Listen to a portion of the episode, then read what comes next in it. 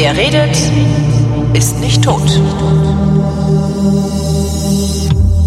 Willkommen zum Geschichtsunterricht der Co-Produktion von Vrindt und DLF Nova und wie immer dabei der Matthias von Hellfeld. Hallo Matthias. Hi, und ich bin jetzt mal sehr gespannt auf deine erste Frage. Ich, ich ja, Sekunde, ich google gerade, wo Worms liegt.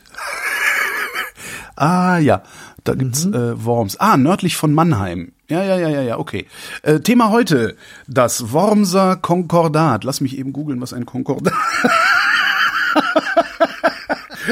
Was ist ein Konkordat, ja, Matthias? Ja, also ein Konkordat kannst du, stelle mal uns ganz doof und sagen, das ist ein Vertrag. Ja ähm, ein Vertrag oder ja ein Vertrag zwischen zwei Seiten und ähm, es gibt Konkordate, wenn es sozusagen um die Kirche geht, dann sind es immer Konkordate. Es gibt Reichskonkordate und ähnliche Dinge. Und wenn wir zwei uns gegenseitig Auto verkaufen, dann machen wir keinen Konkordat, sondern schließen wir einen Vertrag ab. Also es ist so ein bisschen was äh, Höteres ähm, und hat einfach einen etwas höheren Stellenwert. Und das Wormser Konkordat wurde geschlossen im Jahr 1122. Nun fragt man sich natürlich besorgt, warum um Gottes Willi werden wir uns jetzt mit diesem Konkordat beschäftigen? Und die Antwort lautet, es beendete den Investiturstreit. Und der Investiturstreit ist das. Warte, lass mich kurz googeln, was Investitur. Ich sag's dir gleich. Und ist das Thema, was wir alle aus unseren Schulbüchern kennen weil nämlich äh, der deutsche König Heinrich IV. barfüßig vor den Toren der Burg Canossa seinen ah. Bittgang zum Papst machte. Der Gang nach Canossa. Ganz genau, 1075, ah. äh, 1077, Entschuldigung. So, und ähm, es geht letztendlich darum, in welchem Verhältnis stehen Papst und König, also Kirche und Staat. Und äh, ich werde jetzt, da wir ja unter Historikern sind, ein wenig ausholen und dir versuchen zu erklären, warum das so ein besonderes Verhältnis war zwischen dem deutschen König und dem Papst und nicht etwa zwischen dem französischen König und dem Papst. Lass mich raten. Heiliges Römisches Reich? Ja, und noch davor? Das, das, ja. das, das andere. Ostfränkisches ja. Reich. Genau, und davor Fränkisches Reich. Mhm. Also, Frankreich, Deutschland und die deutschsprachigen Alpenländer, Schweiz, Österreich, Norditalien, die gehörten alle zusammen zum Fränkischen Reich Karls des Großen. Mhm.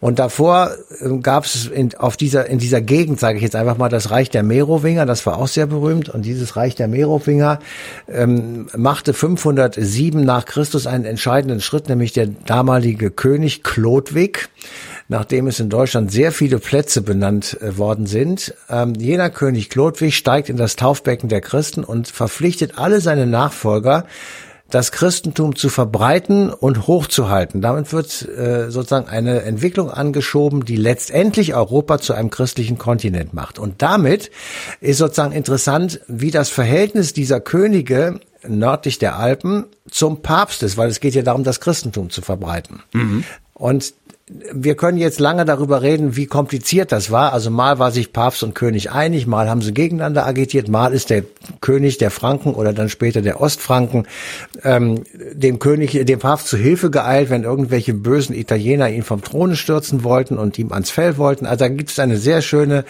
äh, lange Geschichte über das Verhältnis der Päpste zu den jeweiligen Königen. Das gab's, ist der Punkt. Gab's nicht auch mal zwei Päpste? Es gab auch schon mal vier Päpste, oh. also so ist das nicht. Okay. ähm, also, ähm, das sind dann Gegenpäpste im genau. Übrigen, aber zu der Zeit, von der wir jetzt reden, gab es das noch nicht. Okay. So, und das Fränkische Reich, also das, was sagen wir mal mit Karl dem Großen verbunden ist, Schulbuch Atlas aufschlagen 814, da siehst du, dass also dieses Fränkische Reich riesig groß war, mhm. im Grunde genommen von den Pyrenäen bis zur Elbe und von der Nordsee bis nach Spoleto südlich von Rom ging. War das eigentlich regierbar? Ja, das war regierbar über die Falzen. Äh, ja. Von denen gab es, äh, ich glaube, 400. Und diese Falzen waren alle einen Tagesritt voneinander entfernt. Mhm. Und jede dieser Falzen hat Regierungsfähigkeit vorgehalten, sodass der Karl auf dem Rücken seines Pferdes durch das Land ritt und jeweils von einer Pfalz aus regieren konnte und dort Staatsempfänge machte und okay. Kirchgänge und etc. Das will ich jetzt aber alles gar nicht sagen, mhm. sondern es geht ja um das Verhältnis zwischen der Kirche und dem Staat. Und die waren also Christen seit 507 und und das wurde auch massiv weitergetragen. Es wurde christianisiert. Otto der Große, der wurde 960 deutscher Kaiser, hat zum Beispiel im slawischen Raum das Christentum vorangetrieben, hat in Magdeburg den Dom gegründet. Also er hat viele, ich sag mal, christliche Taten vollbracht. Aber das große Karlsreich wurde von seinen Enkeln und Urenkeln sozusagen aufgeteilt. Es gab Streitigkeiten, wer was bekam und das führte letztendlich über etwa 100 Jahre zur Aufteilung dieses großen Reiches in ein westfränkisches Reich. Das ist das mit etwas zugedrückten Augen Cum Grano Salis, das heutige Frankreich. Mhm. Und das Ostfränkische Reich ist das, wo heute Deutschland liegt, ganz ungefähr, ähm, eben runter bis nach Rom, also über Österreich, Schweiz, Kroatien, Venetien. Das alles gehörte zu diesem Ostfränkischen Reich. Und dadurch, dass der König der Ostfranken vom Papst teilweise als Kaiser gekrönt wurde, zum Beispiel eben Otto, wurde aus diesem Ostfränkischen Reich das Heilige Römische Reich. Mhm. Das habe ich auch schon mal hier in dieser Sendung erklärt.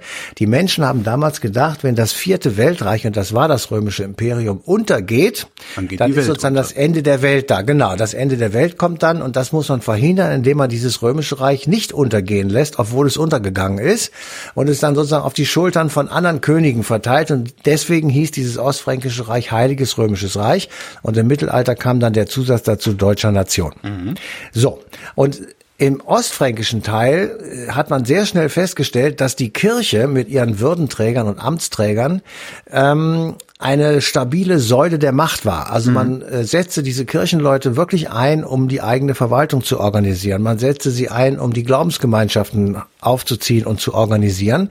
Und man nutzte einfach aus, dass die gut ausgebildet waren, dass die sehr, sehr häufig schreiben konnten und lesen auch. Und, und damit waren sie einfach auch. die auch super vernetzt waren über ihre eigene Struktur. Ne? Die waren super vernetzt und das Schöne an diesem Geben und Nehmen war, dass nämlich die äh, weltlichen Herrscher, also die Könige, die bekamen sozusagen eine Art Verwaltung oder ja eine Unterstützung und die die die Äbte und Bischöfe, die bekamen als Entschädigung dafür Rechte zum mhm. Beispiel oder auch Territorien. Und so wurde aus, im Laufe der Zeit aus den eigentlich geistlichen Mächtigen, also den Bischöfen, auch weltliche Mächtige, die also auf einmal äh, richtig ähm, an der Seite der Könige standen und Teil des Kampfes gegen das Böse waren oder gegen andere Widersacher oder die die königliche Macht auch durchaus erhalten haben und damit Teil dieser königlichen Macht waren. Also es verwob sich äh, das, was eigentlich getrennt sein sollte in den Augen des Papstes,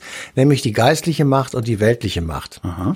Weil ja klar war, dass ähm, wenn du irgendwo einen Bischof einsetzt, wenn du Papst bist, ja, also ähm, wir, wir sind Papst mhm. und wir sagen, wir brauchen einen neuen Bischof in Köln, dann würde ich ja auch sagen, also der Karl-Heinz aus Mannheim, der ist gut, ja. den schicke ich jetzt als Bischof, dann ist aber nicht, sondern da sagt der König, der Karl-Heinz aus Mannheim ist blöd, ich nehme Rudolf aus Bremen und setze den nach Köln zum Erzbischof ein. Und das hat der Papst eine Weile lang mitgemacht, weil er eigentlich machtlos war und auch heute noch ist. Er hat keine eigene Armee, mhm. er hat nur Geld und Einfluss und er hat natürlich christliche Helfer sozusagen, die dann im Falle des Falles ihm zur Seite stehen. Und dieses Verhältnis hatte der Papst auch mit den Königen in Franken und später dann in Ostfranken. Warum hat der Papst, also Rom, keine eigene Armee gehabt? Der Geld Rom genug hatte, hätten die dafür gehabt, oder? Also Rom hatte natürlich eine eigene Armee bis 475. Das Römische ja Reich, ja, ja, ich meine jetzt Imperium Romanum. Ich meine jetzt Rom im Sinne von die Kirche.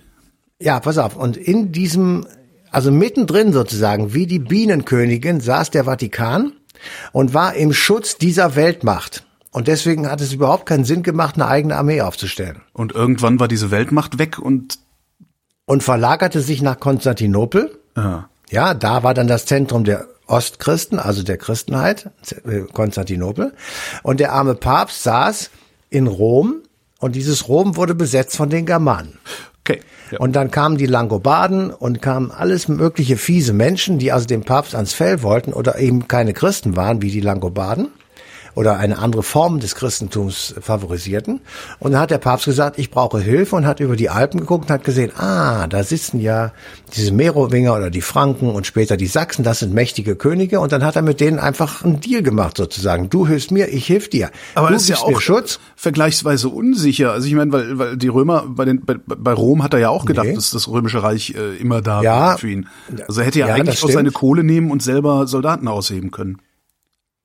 Also ähm, ich, wie viel Kohle der Papst jetzt wirklich hatte, das ist, das kann ich dir ehrlich gesagt nicht so. sagen, aber ich glaube, so viel wird es nicht gewesen sein. Und auf der anderen Seite, er hatte dem, er konnte dem König, der ihm hilft, auch etwas geben, Ja. nämlich den Segen des Papstes, also Gottes. und du musst Man dich darf immer nicht vergessen, dass das damals auch ein, ein Wert an sich war und nicht irgendwie nur so ein Unbedingt. folkloristisches Ding wie heute, ja, ja.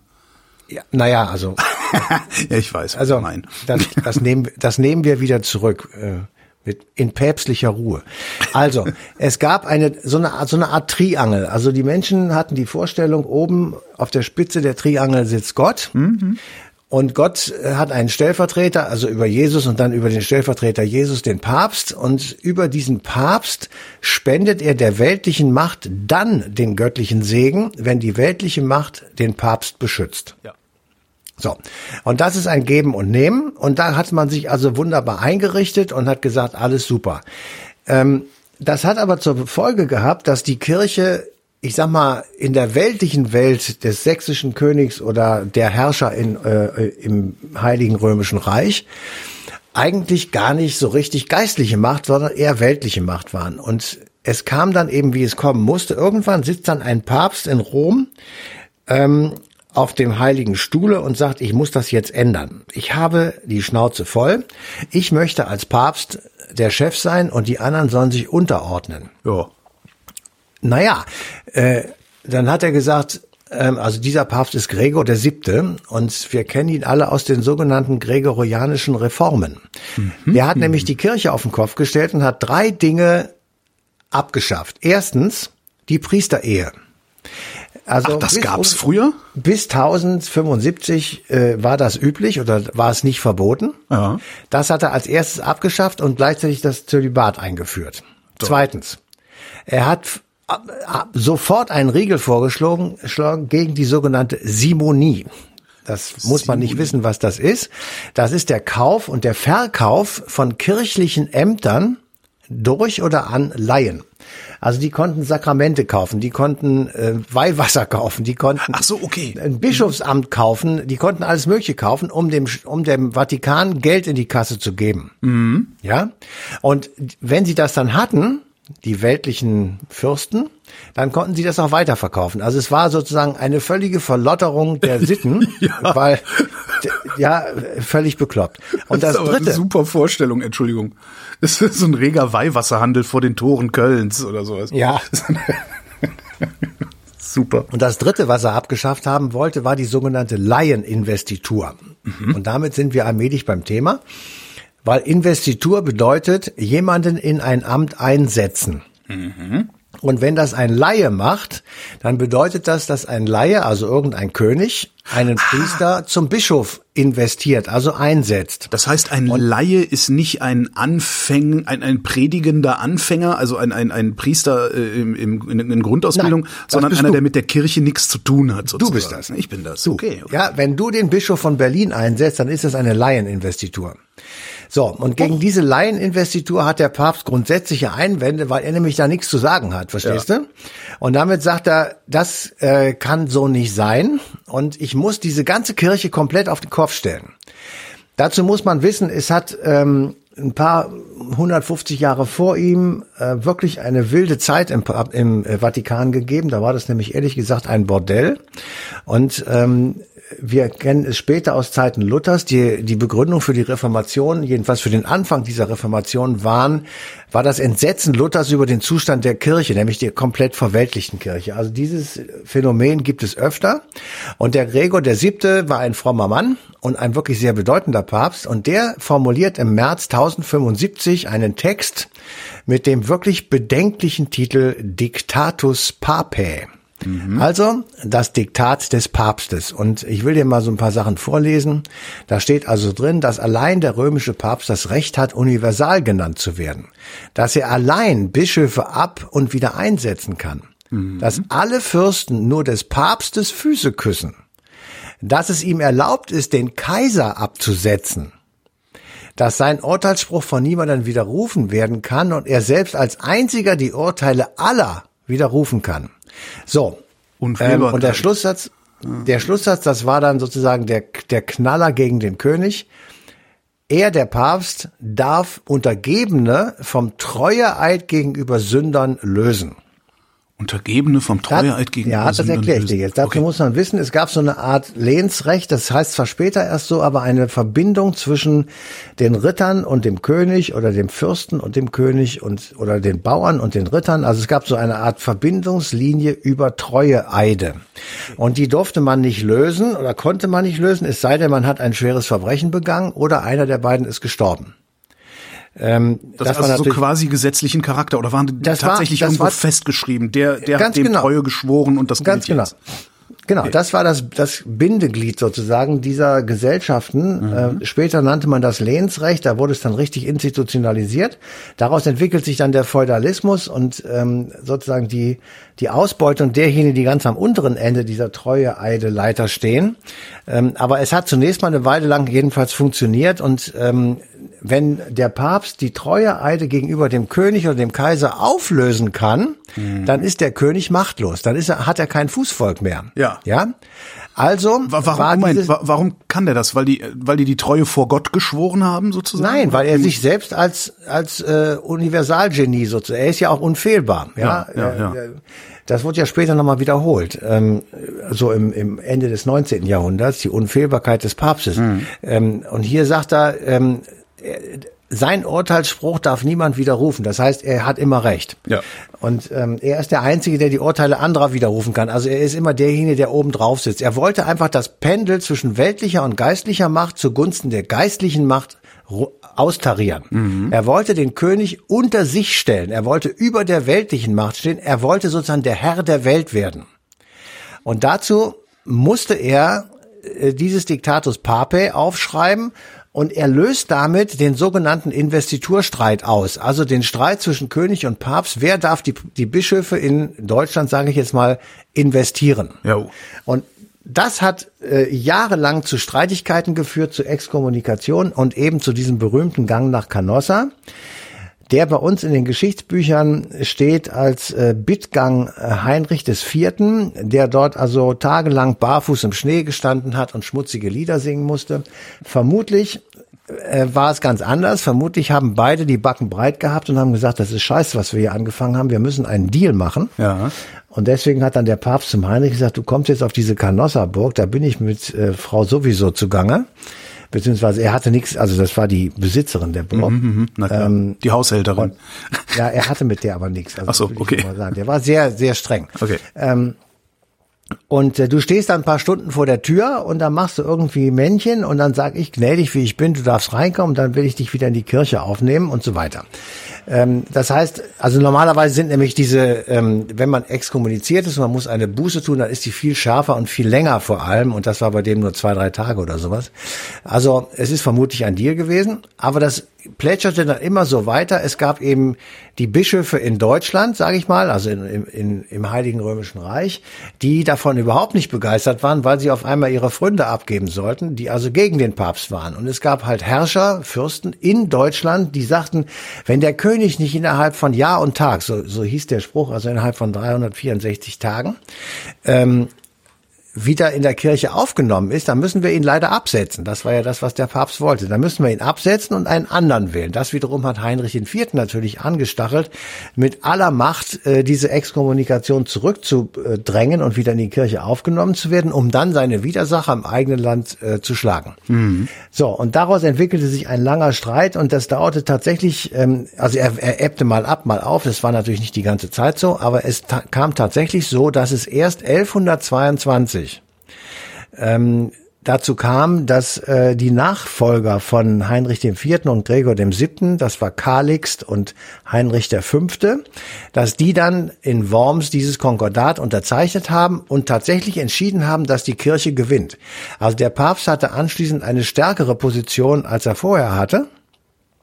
Und der König akzeptierte, dass er zwar ein Vorschlagsrecht hatte, aber nicht allein bestimmen konnte, wer nun äh, äh, auf ein Bischofsamt kommt, sondern er musste sich da dem Urteil und dem, dem Ruf, sage ich mal, des Papstes unterwerfen. Und ähm, damit äh, war sozusagen fürs erste Mal die Situation zwischen den beiden, ich sag mal, Machtblöcken ähm, austariert. Aber das ging dann sofort nahtlos weiter, als die Kreuzzüge dann bald darauf begannen mhm. ähm, oder weitergingen. Die gingen ja von Anfang, ähm, also von 1097 oder sowas bis ins 13. Jahrhundert.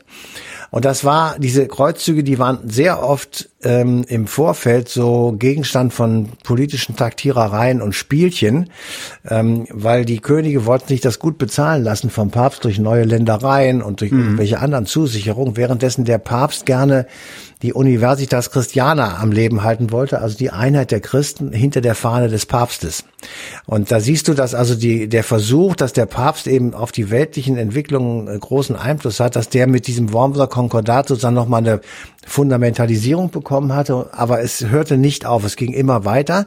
Und das ist letzten Endes, ja, der Grund, warum es ähm, im Laufe der nächsten zwei, dreihundert Jahre immer wieder zu äh, Entwicklung gekommen ist, die die Kirche nicht insgesamt in Frage gestellt haben, das nicht. Aber die am Zustand und am Gebaren äh, der Institution Kirche und vor allem Vatikan so starke Kritik geübt haben, dass sich daraus tatsächlich neue Konfessionen entwickelt haben. Aha. Und das war nicht erst Luther, sondern zum Beispiel in, in Großbritannien gab es John Wycliffe, der also äh, etwa 100 Jahre, 200 Jahre vor Luther am Start war und der diese Reformationsideen eigentlich auch schon zu Papier gebracht hat. Ein anderer ist ähm, Jan Hus und Hieronymus von Prag, die also beide 1414 im Konzil von Konstanz äh, zu Tode verurteilt wurden, weil sie auch Reformen äh, in der Kirche angemahnt haben, und zwar genau gegen die Verweltlichung und für eine Stärkung sozusagen der Glaubensarbeit und des des Geistlichen, äh, was sie für die Menschheit nun besonders wichtig erachteten. Und der letzte, der das dann gemacht hat mit Erfolg, war Luther ähm, und äh, einige andere, die eben mit ihm gestritten haben. Ähm, und es ist trotzdem, also dann gab es zwei Kirchen, dann hat es wieder einen Krieg gegeben, nämlich den 30-jährigen ja. Krieg, dessen Ursprung und einer der wesentlichen Auslöser die Frage war, ähm, ob man ähm, protestantische und katholische Kirchen überall bauen kann, wo man möchte, oder äh, ob irgendwas anderes gemacht werden muss. Also ein, eine im Grunde genommen, ja, lächerliche ja. Ähm, Frage, die aber 30 Jahre lang zu Krieg geführt hat. Und wir sind eigentlich immer noch nicht ganz fertig, weil auch später noch versucht wurde, von Seiten des Vatikans die weltliche Macht zurückzudrängen und von Seiten der weltlichen Macht die Macht des Geistlichen zurückzudrängen. Äh, unter Bismarck äh, gab es äh, antikatholische Gesetze über viele Jahre. Äh, man nannte das dann Kulturkampf. Und Aha. da ging es nur darum, dass der Papst nicht über die Kanzeln dem jungen Kaiserreich sozusagen in die Bresche springen durfte. Und in, äh, da sieht man einfach, wie stark dieses Verhältnis äh, in der Diskussion stand zwischen Papst oder zwischen Kirche und Staat. Und es ist eigentlich heute erst einigermaßen jedenfalls in Mitteleuropa gelöst, weil wir einfach getrennt haben. Wir haben gesagt, es gibt keinen Einfluss der Kirche auf den Staat. Natürlich gibt naja. es Lobbyarbeit und so, genau. klar, aber es gibt eben nicht den direkten Zugriff auf staatliche Entscheidungen. Stimmt, der, der Kölner Bischof kann äh, nicht den Bürgermeister bestimmen oder, oder so ist sonst wie. Genau. Äh, Nochmal zurück zum Wormser Konkordat. Also die Kirche, also der Papst ist äh, ermächtigt worden sozusagen oder mächtiger geworden. Ja. Galt das nur formal oder Nein. war das auch faktisch so? Weil letztendlich das war der Papst ja immer noch abhängig von den Armeen der weltlichen ja, Welt. Aber er hatte ein starkes Fund auf seiner Seite und das war der Glauben. Und die Leute haben damals geglaubt und die Leute haben ein, ich sag mal, christliches Weltbild gehabt und darin hatte der Papst eine fundamentale Bedeutung. Und ein, ein örtlicher Bischof, ja, also Aha. ich sag mal, nehmen wir mal Berlin oder Köln, da ist dann irgendein so Bischof rumgerannt und der war für die Menschen ähm, jedenfalls in der Regel eine Amtsperson sozusagen eine, eine ähm, Autoritätsperson und der wurde geglaubt. Und was der sagte, ähm, das hatte Gewicht. Und wenn der eben für den König oder gegen ihn war, dann hatte das eben auch entsprechende Entscheidungen. Aber warum hat es dann überhaupt so lange gedauert, bis der Papst diese Macht an sich gerissen hat? Weil wenn er über auf dem Wege der Exkommunizierung einfach hätte sagen so, ihr seid ja alle exkommuniziert, ja, so wie ein Lehrer, Ja. ihr, ihr, habt ihr kriegt alle eine Sechs. Es Ja. sei denn, ihr spielt ordentlich mit, dann gibt's äh, für jedes gute Mitspiel also- eine halbe Note besser oder so, weißt du? Ja, genau. Aber das ist in der Tat äh, mittelalterliches Verhalten. Da wurde einfach Gewalt angewendet. Also Gregor der Siebte zum Beispiel musste irgendwann aus Rom fliehen, weil es also gegen ihn äh, sich wandte in Okay. Rom selber. Und da musste er elendlich fliehen und wurde also auf dem, auf dem Weg irgendwo umgebracht. Also das hat, das hat kein gutes Ende genommen. Und ähm, es ist immer die Frage, wer dort auf dem Stuhle Petri sitzt. Also ist es ein starker oder ein schwacher Papst? Und ähm, ich sag dir mal unter uns, wenn der Franziskus noch zehn Jahre jünger wäre und mutig und stark Ja. und der würde nach Moskau reisen, das könnte man ja nicht verhindern. Ja. Ähm, das wäre schon ein starkes Zeichen. Ähm, oder der würde sich mal nach Kiew begeben und dort im, im, in, in der Amtsrobe in der Ruinenstadt stehen. Mhm. Also das ähm, so, aber das das geht eben nur, wenn du selbst genügend Unterstützung hast, wenn du dich selbst stark fühlst und wenn du einfach auch der entsprechende Charakter bist und du weißt eben nicht, äh, wenn wenn jemand äh, in das Amt gerät, ob er diesen Charakter wirklich hat. Und, äh, und das- frischer wie Johannes Paul II., der würde ordentlich wirken, ja. Ja, das kann ich mir gut vorstellen, genau. Matthias von Hellfeld, vielen Dank. Sehr gerne. Und euch vielen Dank für die Aufmerksamkeit und die passende Ausgabe Eine Stunde History läuft am 8. August 2022 auf DLF Nova.